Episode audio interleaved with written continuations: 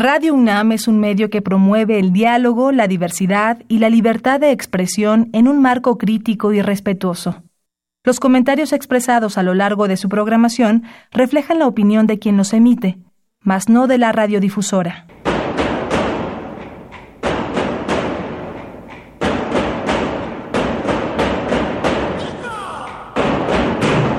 Discrepancias. Atacan a la universidad porque discrepamos. Viva la discrepancia, porque es el espíritu de la universidad.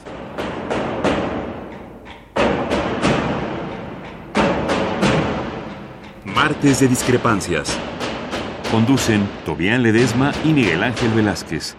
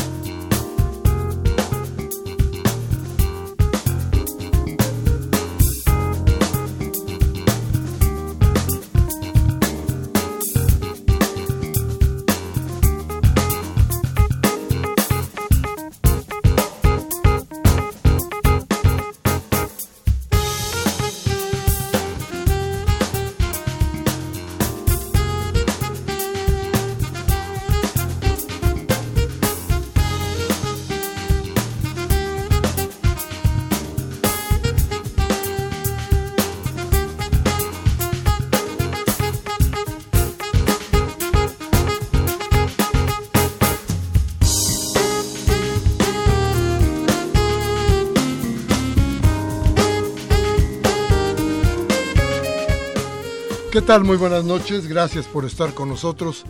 Esto es Discrepancias, estamos en Radio UNAM y como siempre nuestro interés mayor es plantearle a usted, darle a usted la información suficiente para la toma de decisiones, sobre todo en lo que depende de las cuestiones políticas. Mire, hoy toda la mañana y desde hace un buen rato, la discusión sobre lo que va a pasar en la FEPADE y su pleito con, eh, con la Procuraduría General de la República se ha llevado todos, todos los titulares. Hay una preocupación real, aunque existen, y vamos a tratar de analizarlo rápidamente, existen sí los motivos de un lado y del otro para que esto sucediera. Por un lado, la PGR tiene razón porque no podía romperse el sigilo, si estamos hablando de lo más legal que pudiera haber. Si se rompe el sigilo, se puede, se puede dar como elemento principal en contra de quien se esté actuando, en este caso era de Lozoya, el exdirector de Pemex, para que se rompiera el debido proceso y este hombre pudiera quedar impune. Fíjese qué grave es, ¿eh? Ojo, no es nada más que si le escribió una carta, que si no le contestó la carta. No, esto rompía el debido proceso. Y si rompía el debido proceso, este hombre podía quedar libre. Eso, por ese lado, tiene razón la Procuraduría. Por el otro lado, tiene razón la FEPADE, o el ex de la FEPADE, por una cuestión política. Se estaba tratando de ocultar desde hace rato qué es lo que había pasado en las elecciones en las que, entre comillas, ganó Peña Nieto. Esa presidencia, que ha sido tan, tan ilegítima, ha creado la ilegalidad en todos los ámbitos del país. A final de cuentas, si quien está arriba es tan ilegal, ¿por qué todos los de abajo no pueden cometer algún tipo de ilegalidad? Eso ha sido, de todas formas y a todas horas, lo que hemos visto durante, durante todos estos años que ha durado la presidencia de Peña Nieto.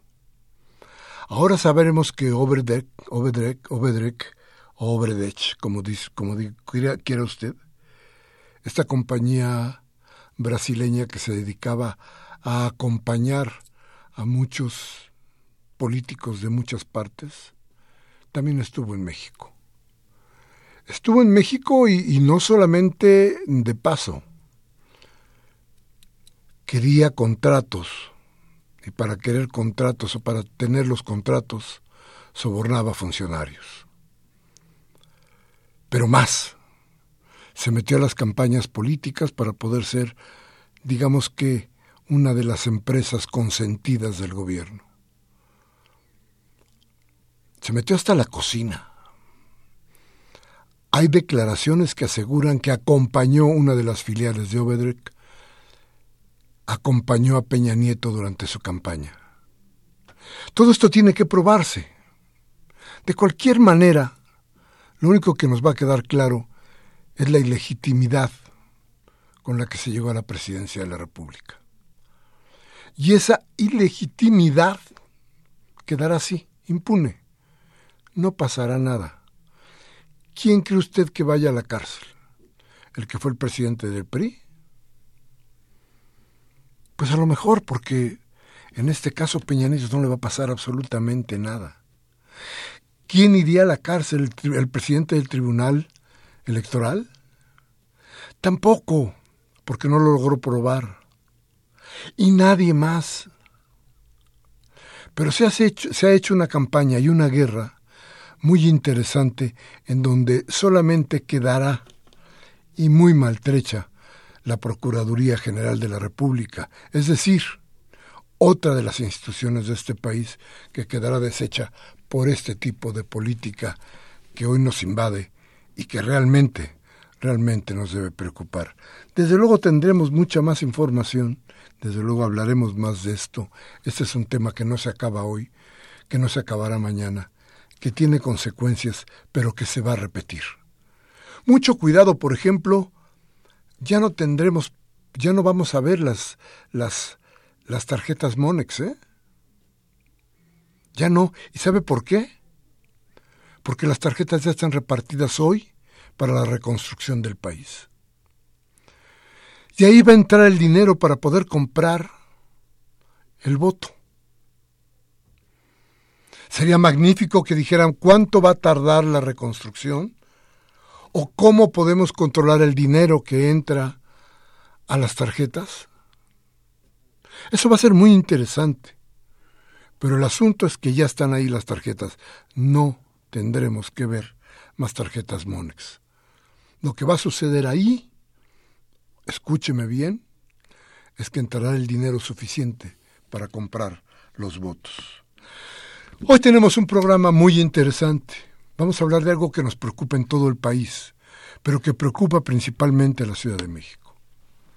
Vamos a hablar desde luego, tema importantísimo, de la reconstrucción de muchas partes de la Ciudad de México, pero también de la visión futura de la Ciudad de México.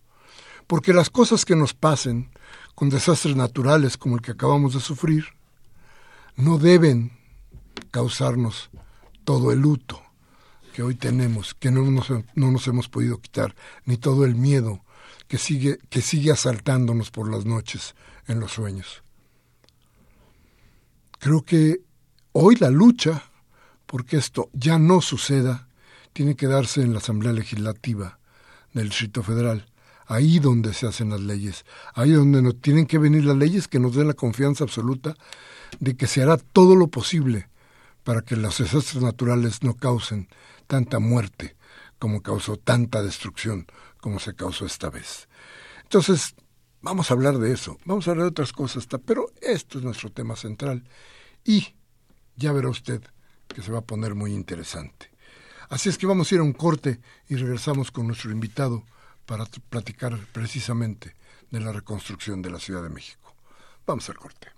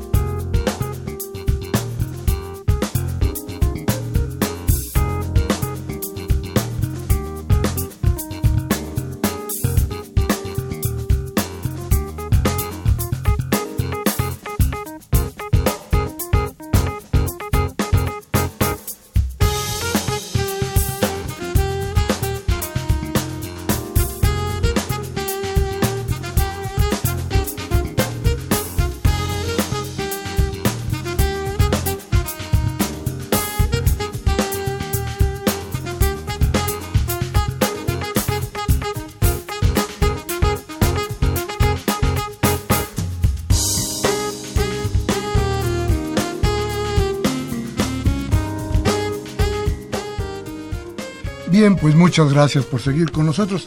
Déjeme darle nuestros teléfonos 55 36 8989 y el ADA sin costo 01850 52 688. Llámenos y platíquenos. Díganos qué es lo que piensa usted de todo lo que acabamos de hablar y de lo que vamos a seguir hablando. Porque hoy tenemos con nosotros al diputado Leonel Luna. Él es el presidente de la Comisión de Gobierno de la Asamblea Legislativa del DF, todavía se llama así. Y en sus manos y en las manos de, los legisladores de la ciudad está una parte, una parte importante de lo que es el futuro de nuestra ciudad. Y esto significa la reconstrucción. Leonel, muy buenas noches y gracias por estar con nosotros. Miguel Ángel, muy buenas noches y como siempre, muchas gracias por el espacio y sobre todo para platicar de un tema tan importante como es la reconstrucción, la recuperación y como tú bien decías, la transformación de la Ciudad de México. Es un reto que tenemos los 66 diputados que integramos la séptima legislatura, el elaborar y aprobar una ley que permita en primera instancia tener el andamiaje jurídico que se requiere para establecer los diferentes proyectos, programas y atender a los que resultaron damnificados en este sismo tan lamentable del 19 de septiembre, que tiene una gran diferencia con el sismo del 1985, que tú conoces perfectamente bien la historia, y sobre todo el proceso de la reconstrucción. Ahora estamos hablando que el sismo de este año afectó a distintas zonas de la ciudad y distintas zonas no solamente en términos de la ubicación, sino distintas en su composición social, económica. Estamos hablando de que lo mismo tenemos familias lamentablemente afectadas por el sismo en la delegación Benito Juárez, que en Tláhuac, en Xochimilco, que en colonias con prácticamente todos los servicios y calificadas con un nivel de vida alto, como la colonia del Valle tal vez o la colonia Roma, a pueblos originarios como San Gregorio en Xochimilco, Santa Rosa Sochac en Álvaro Obregón y colonias donde además de las afectaciones que tenemos por el sismo, se presenta un fenómeno geológico que son las grietas, la colonia del mar en Tláhuac, Villa Centroamericana también en Tláhuac. Entonces estamos hablando de una reconstrucción muy compleja, muy compleja, una reconstrucción que va a requerir de muchos millones de pesos, una reconstrucción que requiere de varios modelos, dependiendo de la zona que fue afectada, estableciendo con mucha claridad los apoyos que se tendrán que dar a los damnificados y una reconstrucción que requiere del apoyo de la voluntad política de los distintos ámbitos de gobierno y de los niveles de gobierno. Uno de los reclamos que nosotros hemos hecho es que es urgente, importante el modificar las reglas del Fonden. Es increíble que tengamos reglas del Fonden que sean de pronto eh, un mecanismo que no permite la aplicación de los recursos en la Ciudad de México. Hay que eliminar eh, el criterio de pobreza patrimonial, porque un desastre natural no distingue de clases sociales o de zonas específicas, porque las condiciones son muy variadas. Entonces hemos exigido al gobierno federal que modifique las reglas del Fonden, que aplique adecuadamente los recursos que tenga la SEDATU, Estamos hablando que de pronto eh, hablan de un monto de apoyo de 150 mil pesos, pues es lo que cuesta la demolición de una vivienda. La pregunta es, de una vivienda nada más. La pregunta es, ¿y la reconstrucción? Entonces, requiere de la participación de todos los sectores. Hemos hecho un llamado a la iniciativa privada para que participe. Ha habido una gran solidaridad de la sociedad civil se mostró el mismo día del sismo y continuó días después y aún continúa, pero sin embargo, bueno, se requiere pues de la voluntad de la participación de todos los sectores y sobre todo de los eh, tres niveles de gobierno. Y en el tema de la ley, pues estamos trabajando en ello y te platicaré eh, cuál es el contenido que nosotros consideramos debe tener la ley de reconstrucción de la Ciudad de México. Perfecto. Bueno, ya está con nosotros Tobián Ledesma, que sufrió un, apachurrón en el metro. Sí, hubo una dificultad en metro, entonces nos quedamos parados media hora ahí en Miguel Ángel y Coyoacán, pero ya estoy aquí. Muchas gracias. Vamos a un corte, vamos a regresar con nuestro invitado para seguir platicando sobre esto, nuestro futuro en la Ciudad de México. Nuestros teléfonos 5536-8989. Nuestra alada sin costo 01800 5052 688. Vamos al corte.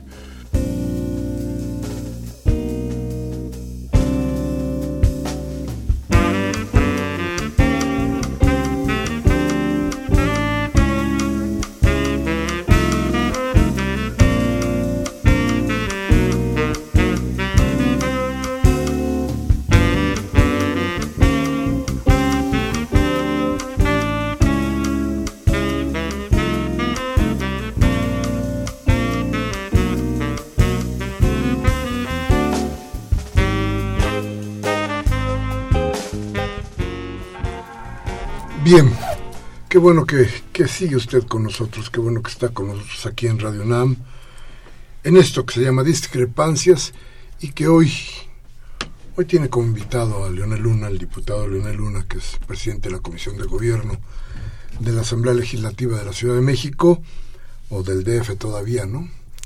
Y, y estamos hablando sobre la responsabilidad de este grupo político de toda la gente, los 66 diputados, porque aquí no, puede, no, se puede, no se puede sustraer a ninguno, la importancia y la responsabilidad del futuro de la ciudad. ¿Se entiende? ¿Se entiende, Leonel, qué tanta responsabilidad hay en esto? Se entiende. Nos queda muy claro que es un tema que tenemos que trabajar con mucha responsabilidad, con mucho profesionalismo. Estamos hablando de una ley que contiene distintos apartados para poder atender la reconstrucción.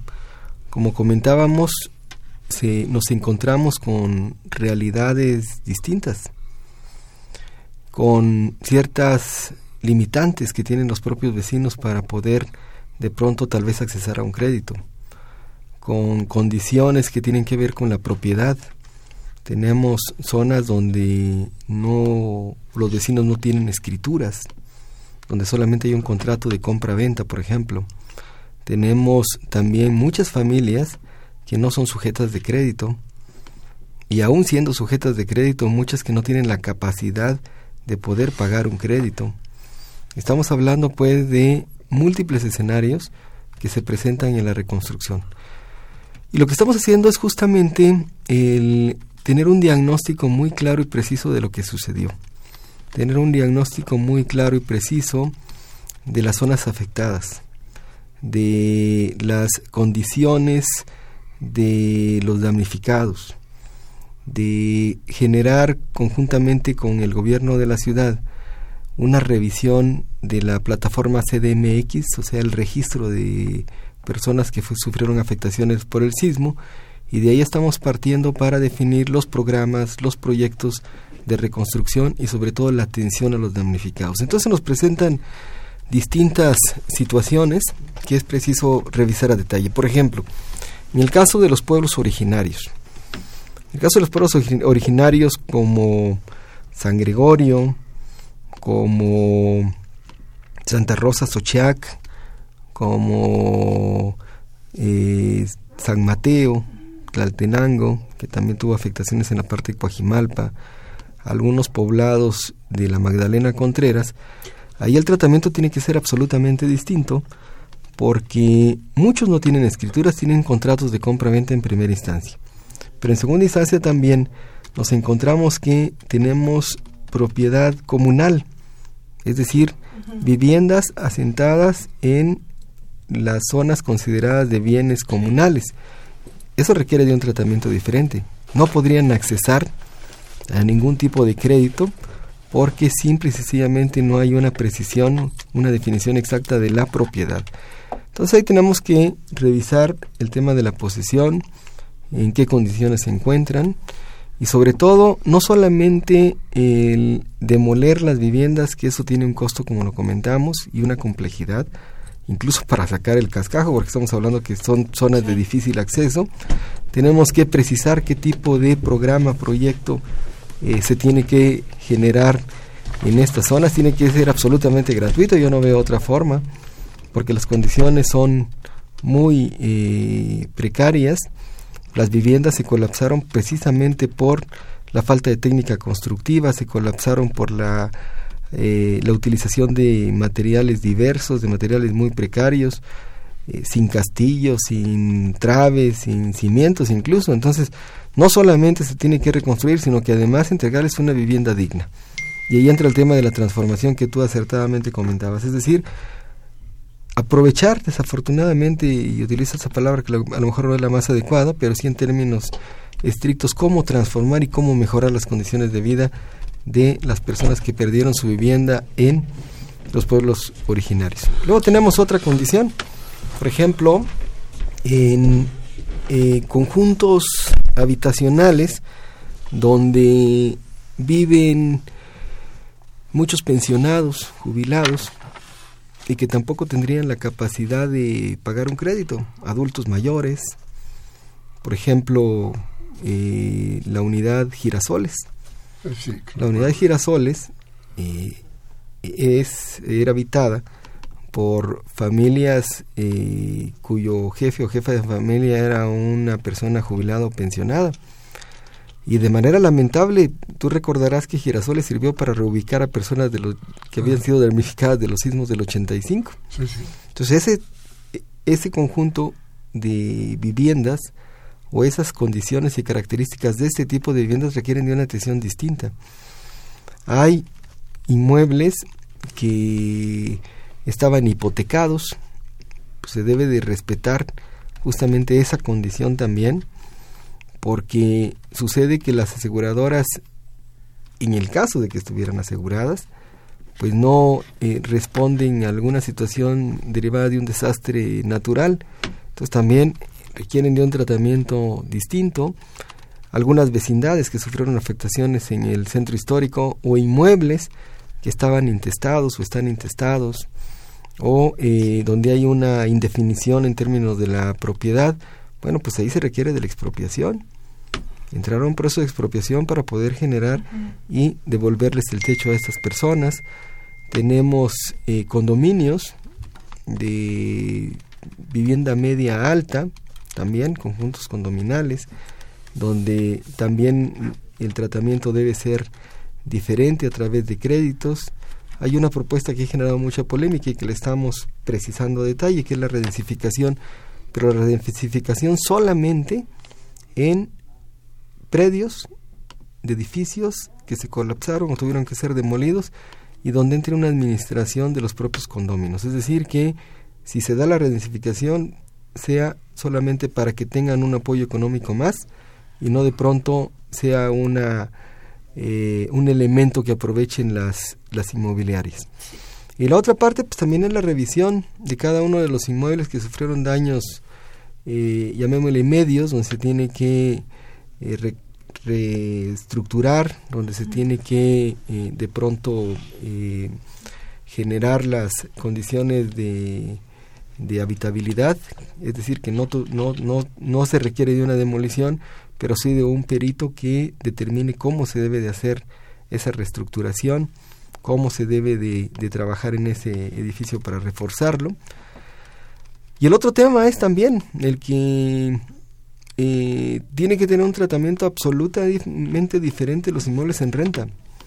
O sea, no puede ser que de pronto este, tengamos un criterio igual para las personas que perdieron su vivienda, este, para alguien que tiene un negocio en un edificio que sufrió daños o se colapsó. Entonces, son distintas las realidades que se presentan en la ciudad y por eso la ley es tan eh, compleja y sobre todo porque debe de tener todas las todos los acuerdos de facilidades para que la reconstrucción sea mucho más pronta, mucho más rápida. Sí, justo en este tipo de situaciones distintas que se están dando, hay un grupo ¿no? de jóvenes que llama Juventudes 19S y estamos haciendo como una exploración en algunas delegaciones sobre la situación que están viviendo algunas vecinas y vecinos. Y muy cerca de Metro Zapata está el caso de un edificio que eh, estuvo abandonado durante muchos años y con el paso del tiempo varias personas comenzaron a vivir ahí. Está justo enfrente del DIF nacional. La situación de las personas que son 64 familias más o menos, lo que nos dijeron, 269 personas, es lo que nos comentaba la persona con la que platicamos justo hace una semana. Es que no tienen escrituras porque llegaron a vivir ahí, ¿no? Muchas personas incluso no son de la Ciudad de México, o sea, no son oriundas de la Ciudad de México, son de otros estados y están muy preocupadas con lo que pueda pasar porque no tienen otro espacio donde vivir, ¿no? Y además no hay como vigilancia cerca del edificio y están viviendo en un parque que está enfrente. En este caso también se contemplará en la ley o será ya más en la política pública, ¿no? En estos casos. Bueno, se se contempla que esté eh, justamente considerada en la ley. y, y, la ley da la pauta para la generación de una política pública de punto general, pero también específica para casos eh, igualmente específicos como son los que hemos comentado. Es un tema, insisto, complejo y que requiere de un análisis serio, que requiere de eh, elaborar una, un dictamen eh, con el auxilio de la sociedad civil, con la asesoría de especialistas en distintos ámbitos que tienen que ver con la reconstrucción, el eh, tener también que revisar los datos que, que tenemos y también la experiencia del 85 del 85 me parece que se pueden rescatar muchas cosas. Hay muchas cosas que están Hay muchas cosas que se pueden rescatar.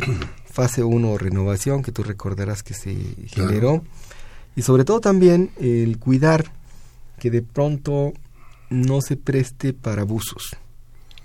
¿no? Acabamos de pasar una experiencia donde se abusó del apoyo. de rentas, donde llegó gente que no requería de, de ello, entonces debe haber un capítulo específico de transparencia, de rendición de cuentas, de fiscalización y también, por supuesto, de sanciones en caso de que un servidor público o alguien quiera de pronto aprovecharse y obtener algún tipo de beneficio sin ser damnificado. Es una ley para los damnificados. Incluso nosotros diferimos en el concepto de, de afectado a damnificado. Estamos hablando de personas damnificadas. Mm, claro, claro. Que, que tiene otra concepción. Claro. A ver, hay, una cosa que me, que me llama mucho la atención. Vamos por partes. Primero el diagnóstico. ¿Cuánto va a tardar? Y, y ya con el diagnóstico tendrán que empezar a trabajar, pero mientras, ¿qué va a suceder? Ya tenemos el diagnóstico muy avanzado. Ya eh, a partir de la plataforma CDMX y los datos que nos ha entregado el gobierno de la ciudad, ya tenemos una claridad de los distintos puntos que sufrieron afectación de las distintas zonas. En lo personal hemos recorrido eh, pueblos de Xochimilco, de Tláhuac, eh, colonias de la Benito Juárez, de la Cuauhtémoc, eh, en fin. Y hay múltiples temas. a partir de ese diagnóstico es como estamos elaborando ya la ley, va muy avanzada, la vamos a compartir con ustedes, el primer borrador, por decirlo de alguna manera, del dictamen, para que lo conozcamos y ponerlo a consideración de, del auditorio. Creo que es, importante que todos participemos. La ciudad no solamente sufrió afectaciones en la vivienda, también tenemos graves afectaciones en la infraestructura. Por ejemplo, la colonia del mar, que se encuentra en la delegación Tláhuac, las grietas y el sismo, eh, pues prácticamente destrozaron la red de drenaje y la red de agua potable. O en Xochimilco, la, los caminos de penetración a la zona chinampera o ejidal también quedaron colapsados. Entonces, imagínense ustedes que no puedan los ejidatarios, los eh, que eh, trabajan en las chinampas de Xochimilco, poder sacar su producto.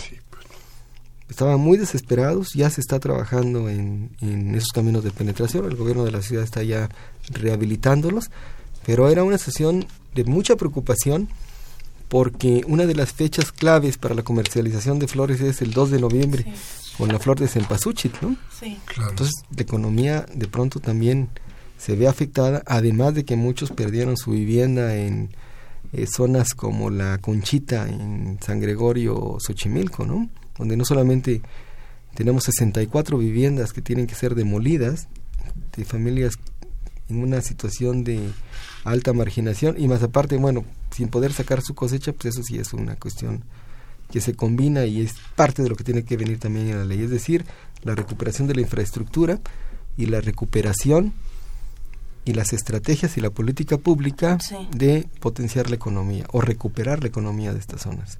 Sí, hay, hay una cosa, a ver, te la pregunto y nos vamos a un corte para que la pienses y lo tengamos más o menos claro. A ver, los partidos políticos en general, ustedes pertenecen a los partidos políticos, se vieron ausentes en todo lo que sucedió. En ausencia de todo, ¿eh? no solamente del trabajo de los líderes partidistas, sino de las ideas. era, era, era increíble ver cómo la gente tomó las calles desde el semáforo hasta la cargar piedras. Y entre todos esos no había un político. Después se empezaron a sumar. Pero, ¿qué pasó? ¿Le tienen miedo a la gente? ¿Qué pasa? están decididos a no actuar en las cuestiones populares de este tipo de, desastres. ¿Qué pasa con los partidos políticos? No me contestes ahora. Vamos al corte. Muchas gracias por estar con nosotros. 55 36 8989. Nuestra alada sin costo será un 800 50 52 68 Vamos al corte.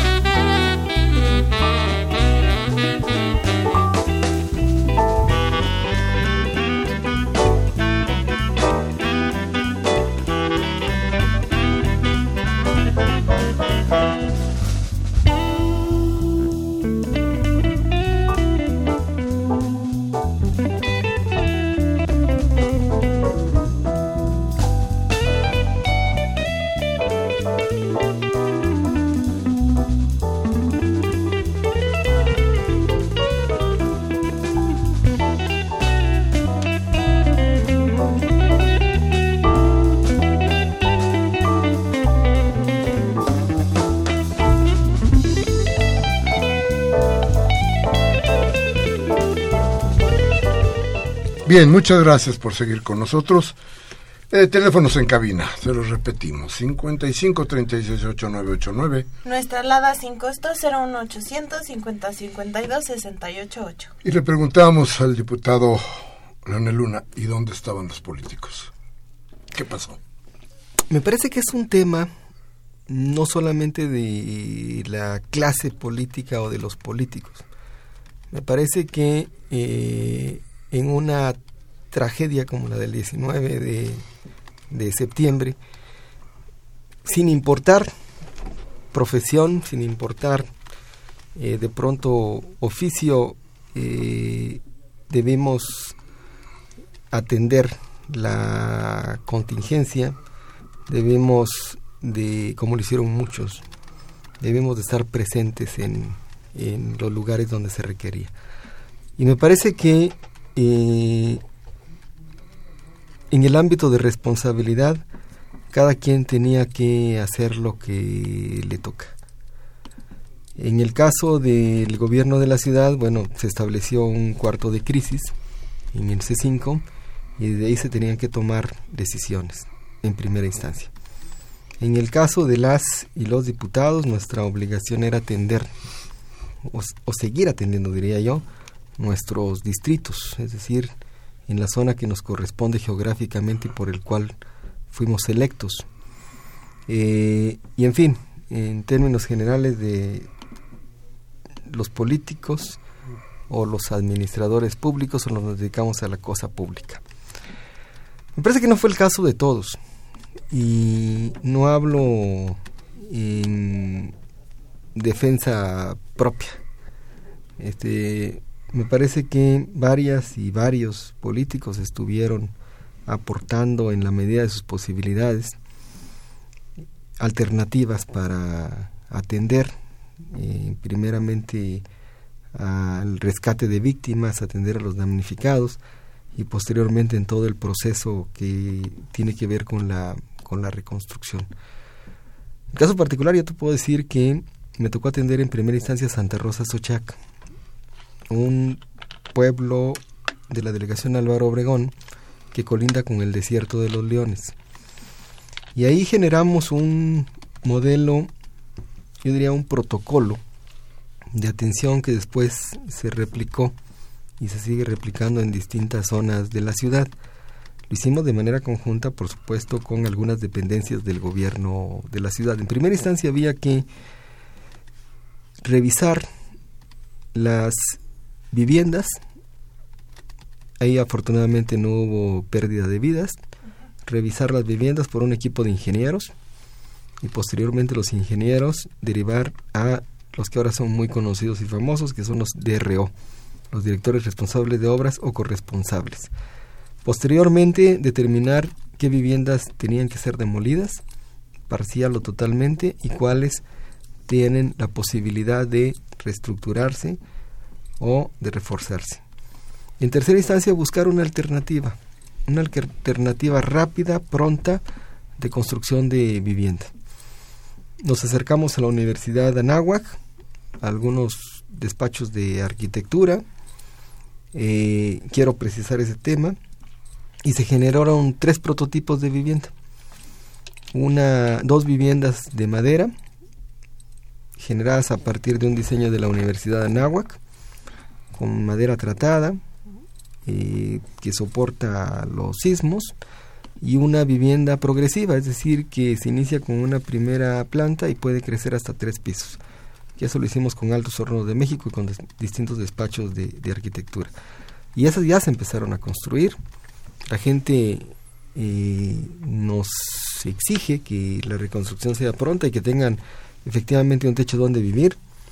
Ese modelo ha funcionado. Posteriormente me tocó atender Tláhuac y Xochimilco. Estamos trabajando en San Gregorio con un modelo similar. Y estamos trabajando en Tláhuac. Buscamos a un equipo de geólogos y los geólogos van ya muy avanzados en el trabajo de geofísica de la colonia del mar y vía centroamericana. Pero también otros diputados, integrantes de, y hablo de la Asamblea Legislativa, también han estado presentes trabajando en sus diferentes zonas. En el caso de Cojimalpa, el diputado Adrián Rubalcaba se integró al equipo del jefe delegacional el diputado Iván Texta está trabajando en la zona de Iztapalapa, Rebeca Peralta y otros más. Es decir, no todos este, de pronto estuvieron ausentes. Hubo quien sí ha participado de manera directa. Yo te platico mi, experiencia y lo que he visto en Xochimilco, lo que he visto en Tláhuac y lo que he visto en otras delegaciones. Y me parece que eso es muy importante porque si no se conoce lo que sucede lo que sucedió. Lo cierto es que sería de pronto muy difícil elaborar una ley en la materia si no sabemos ni en qué circunstancias están los eh, que habitaban este edificio de, que está muy cerca del metro Zapata o, eh, o por qué el enojo de la población de San Gregorio contra el gobierno delegacional o por qué de pronto eh, el enojo también de habitantes de otras delegaciones porque no ha habido una respuesta pronta. Ahí es muy complejo el tema. Este otro tema son las escuelas, por ejemplo, ¿no? las escuelas eh, representan un problema grave para los gobiernos delegacionales. Nosotros hemos dicho que es importante que la SEP instale módulos de información en las delegaciones, porque la gente no sabe qué pasó, no sabe qué va a hacer. Hay escuelas que se tienen que demoler, nadie les dice dónde se van a ubicar, las aulas que eh, ha dispuesto el INIFED. Este, algunas, eh, algunos padres de familia tienen dudas sobre los dictámenes de los DROs. En síntesis, atraviesa pues por prácticamente de manera transversal por toda la agenda de la Ciudad de México. El tema Platicaba de esto, te preguntaba sobre esto porque incluyendo Peña Nieto, o empezando por ahí, la Ciudad de México de pronto no había, no había los políticos. Este, Peña Nieto llegó un ratito por Red este, mientras había reflectores. Y luego, bye bye. Se fue donde no había, donde no podía haber crítica, donde nadie podía decir falta esto de veras, sino donde la gente iba a ver por primera vez en la vida a un presidente. Entonces se olvidaba de todo y apapachaban al que llegaba, el hombre del poder. Curioso, curioso, pero en la Ciudad de México eso no sucedió. ¿eh? Y que incluso en algunos espacios, ¿no? si bien eh, había como alguna presencia delegacional o en algunos puntos, en realidad la gente no entendía qué le to y sigue sin entenderlo. ¿Qué le toca a los gobiernos delegacionales? ¿Qué le toca a la Asamblea Legislativa? ¿Qué le toca al gobierno central de la Ciudad de México? ¿Qué le toca al gobierno federal? En todo esto parece que es de todos y de nadie al mismo tiempo porque van y se hacen reuniones informativas, pero hay pocas respuestas sobre y respuestas concretas de lo que va a pasar, ¿no? A lo mejor la asamblea está trabajando ya en un proyecto de ley y está viendo como estas cosas, pero hasta ahí puede llegar también el trabajo de la asamblea, ¿no? Toca en la política pública y en otros puntos que las autoridades que tocan, ¿no? sus temas empiecen a responder porque la gente parece, ¿no? y lo ve y lo dice, no los vemos. Hay una gran confusión y me parece que es importante darle el tratamiento correspondiente porque de pronto no se entiende y coincido. En San Gregorio nos sucedió algo que me parece que es para el anecdotario, pero además nos permite hacer un análisis.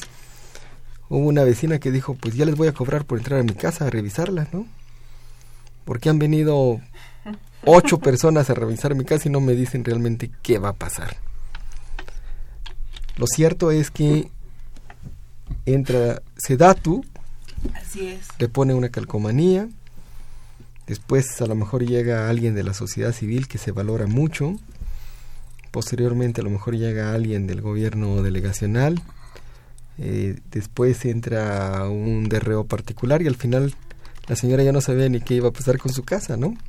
Entonces, por eso hay que ordenar y por eso hay que tener protocolos y por eso es muy importante el tener un censo preciso de las viviendas que sufrieron daños, el establecer eh, una estrategia que me parece que es muy importante para este tipo de situaciones. Y eso viene en la ley también. Es decir, cómo hacer que esta ciudad sea más resiliente. Cómo hacer que la gente de pronto sepa a dónde dirigirse y cómo de pronto obtener información. Y eso es justamente lo que estamos procesando con el gobierno de la ciudad. El, el con ese análisis que se tiene, decirle, a ver, con usted tenemos que hacer esto. Con la otra familia, de acuerdo a las características o la vivienda, tenemos que hacer lo siguiente. Y eso viene perfectamente especificado en, en la ley. Hay mucha desesperación de pronto y mucha preocupación de alguien que no tiene escrituras. Porque dicen, están ofreciendo un crédito y pues no soy sujeto de crédito porque no tengo escrituras. Entonces toda esa parte es lo que estamos considerando en la ley, pero sobre todo me parece que sí, y coincido, hace falta mucha información y, claridad. y claridad. Porque el Fonden, por ejemplo, se anuncia de pronto que se va a aplicar el Fonden y lo cierto es que no es para todos. Mientras no se modifiquen las reglas de operación, no es para todos. Y como comentamos al inicio del programa, deben modificarse esas reglas de operación porque un sismo una, un desastre natural no distingue entre clases sociales o zonas de, de la Ciudad de México. Esa sí es un compromiso y esa, sería una, esa sí sería una muestra de voluntad política del gobierno federal, el modificar las reglas del Fonden. Y, y, hoy, precisamente ahí con ustedes en la Asamblea, el secretario de Finanzas del gobierno del Distrito Federal de la Ciudad de México. Decía, pues no hay lana, del Fondem no ha llegado. Algo así me, recuerdo que, estaba diciendo. No ha llegado, no ha llegado y bajo estas reglas eh, va a llegar muy poco. Y me parece que es muy preocupante. O sea, es, un asunto que, que debe, insisto, de atenderse con mucha precisión e incluso tenemos que eh, revisar el presupuesto federal. Recordaremos que antes del sismo había ya un recorte al fondo de capitalidad que costaba mucho trabajo. Bueno, así hacemos un llamado a los diputados federales para que reconsideren la reconstrucción de la ciudad, que es distinta a otras entidades del país. O sea, no es lo mismo establecer una estrategia, un modelo de reconstrucción en un municipio eh, de una entidad federativa que también lamentablemente sufrieron daños por los sismos del 7 de, septiembre del 19, que establecer un modelo de reconstrucción para la Ciudad de México que es demasiado complejo, simplemente en la infraestructura que se perdió.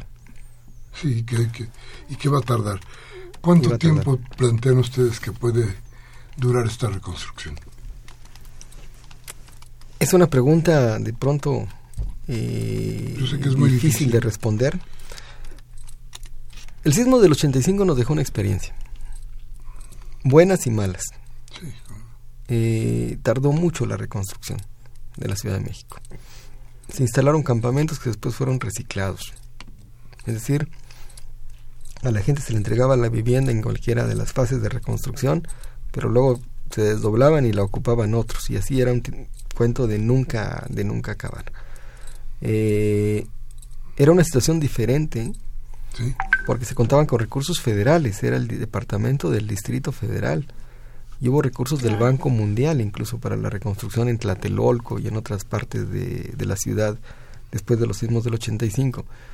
Estos sismos son diferentes no solamente por el nivel de afectación, por las zonas que afectó, sino que también porque ahora se cuenta con menos, con menos recursos. Por eso lo importante de tener la participación de todos los, los sectores.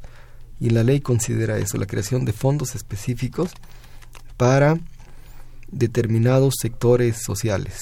Es decir, estamos considerando un fondo para la reconstrucción de vivienda, para vivienda precaria, familias que partiendo de un estudio socioeconómico determinen que se encuentren en una situación de alta marginación o incluso mediana marginación.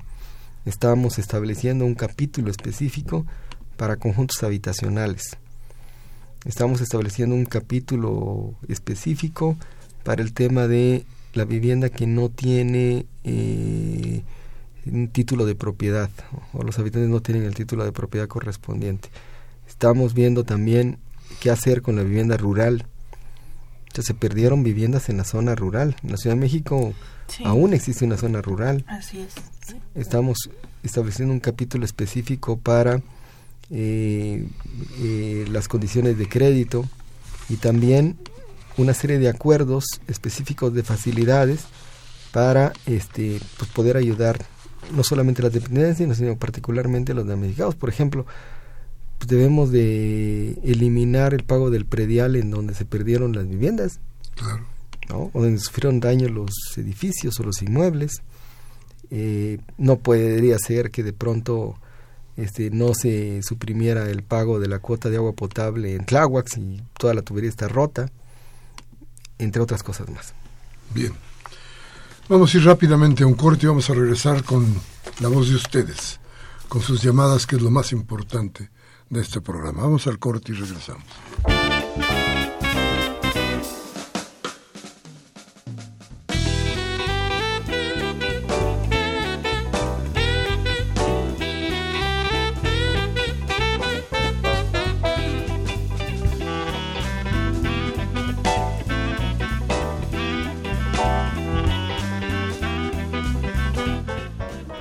Gracias, gracias por seguir con nosotros. Aquí en Discrepancias, hoy con la presencia del diputado Leonel Luna, presidente de la Comisión de Gobierno de la Asamblea Legislativa de esta ciudad. Bueno, nuestras llamadas. Eh, licenciado Ignacio Manzano de Santa María la Ribera dice, quisiera preguntar al invitado qué requisitos pidieron eh, los países para apoyar a las personas afectadas y el caso de que estos requisitos no se presenten, ¿qué pasa? Supongo que está hablando de fondos internacionales, ¿no? Para el caso de la Ciudad de México, pues sí están dando algún apoyo directo. Eso es lo que quiero interpretar. Queremos interpretar, señor Ignacio. Dice Inocencio Ruiz de Catepec. Señores, ¿se imaginan cuántas casas podrían ser reconstruidas si se vendiera el famoso avión presidencial? Ah, claro. La señora Servín eh, de la San Rafael, como siempre, gracias con su llamada, dice un saludo con mucho cariño y decir que es el mejor programa de Radio UNAM. Eso es todo, señora. Ahí le mandamos unos gancitos Dice, para el diputado Luna, ojalá y les alcance el dinero para lo que están eh, eh, resignando, asignando desde el 85, porque llevan esperando, hay personas que llevan esperando 32, 32 años a que alguien les atienda directamente la mano. Dice Ángel Cervantes de la Cuauhtémoc, más de 500 generales del ejército podrán oír la tragedia política, histórica y económica que acaba de relatar Miguel Ángel. Pero igual que los Oya pueden presumir que no hay huella alguna de sobornos porque no son elementalmente estúpidos, son traidores. Muy bien, don Ángel. Francisco Javier Márquez de Coajimalpa dice, una pregunta al diputado Luna. ¿La iniciativa privada va a participar en la reconstrucción de la ciudad? En caso de ser así, ¿de qué manera? Es una pregunta muy no? Pues ganando dinero. Bueno, Manuel Munguía de Iztapalapa dice, eh, eh, el corrupto y autoritario mandatario no liberal Peña Nieto se equivoca como siempre al decir que la decisión del pueblo catalán es unilateral, tema que no hemos tocado, pero qué bueno. El poder radica eh, como derecho universal en el pueblo, no en el rey ni en el parlamento. Su discurso apoyando a la monarquía española solo deja ver su postura infame que no le permite su partido de rateros y criminales seguir en la farsa electorera manipulando los votos de los mexicanos que siguen privatizando, despojando con sus cómplices extranjeros la riqueza nacional, amén de violar nuestra soberanía. Se le olvida que todavía deben lo de OHL. Con esto solo logra que nadie vote por su miserable partido, que ojalá y quede sin registro. Duro, don Manuel. Rubén Pinto de Catepec por eso renunció Cervantes, para no salir salpicado de Lozoya y de Peña. Le digo una cosa, en el Senado la oposición tomó la tribuna y no permiten, dijeron hace un momento, que no estarían ellos, la oposición casi en general, dijeron que ellos no estarían ahora en, el, en la posibilidad de entrarle a las cuestiones económicas, al presupuesto y demás, mientras el asunto de la FEPADE sigue en vilo. Bueno, dice Julián Carrillo de Metepec, hay que recordar que el Tratado de Libre Comercio de Córdoba-Montoya ha dejado más muertos y damnificados mexicanos que todos los temblores de toda la tierra en los últimos 100 años. Jaime Rojas de Lomas de Padierna dice, la falsa reforma educativa del tal Nuño no nos, vaya, no nos va a llevar a tener eh, falsas autoridades. En México, desde mediados de los ochentas no hay autoridades. Son cínicos y corruptos. Hay que asistir todos a votar. Dice don Carlos Granados de Cuauhtémoc. Saludos a todos los que hacen el programa. Dice, se habla de la elaboración de una ley que haga frente a los daños causados por el sismo, pero también debe ser cuidadosos con los predios que están invadidos por Antorcha Campesina, Superbarrio y la Unión de Vecinos y Damnificados. Todos ellos hacen negocio con esos predios. También tenemos una pregunta a través de redes sociales que es de Ciudadanía C19 que dice, ¿por qué la ley dice que van a perdonar violaciones del uso de suelo y hasta permitir construir más niveles en zonas donde hay más riesgo? ¿Y por qué el gobierno no ha dicho nada sobre el punto de acuerdo sobre la información de datos abiertos? Bien, Leonel. Son varias preguntas. Voy a empezar por la última. Como lo que quieras. Estamos eh, revisando esa parte de la iniciativa que tiene que ver con la redensificación.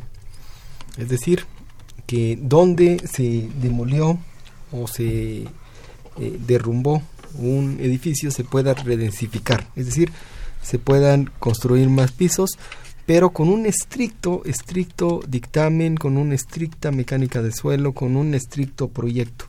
Y este recurso serviría como un fondo, una bolsa, para los que habitan ese inmueble poder tener recursos para la reconstrucción o para la construcción. Pero es un tema que estamos revisando muy a detalle y que es además muy polémico.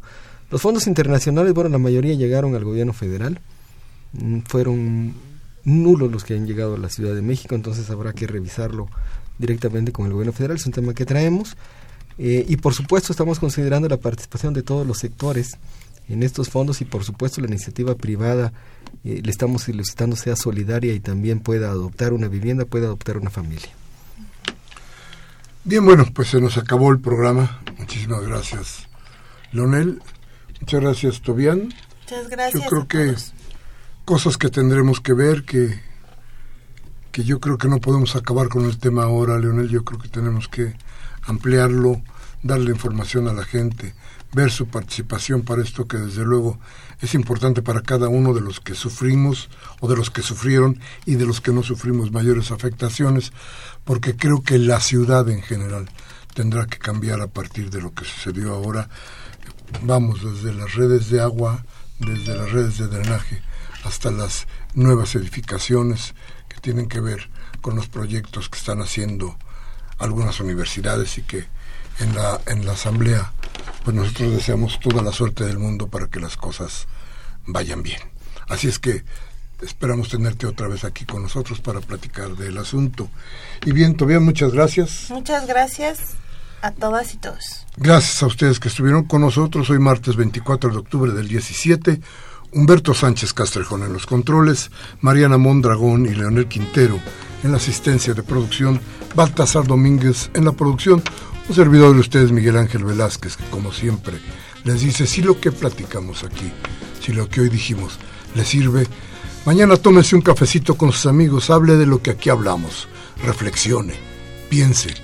Pero si no le da la gana pensar, no importa, la democracia le da alternativas. Cámbiale a MBS, cámbiale a Televisa, a Radio Fórmula, para que le cercenen el cerebro. Hasta la próxima.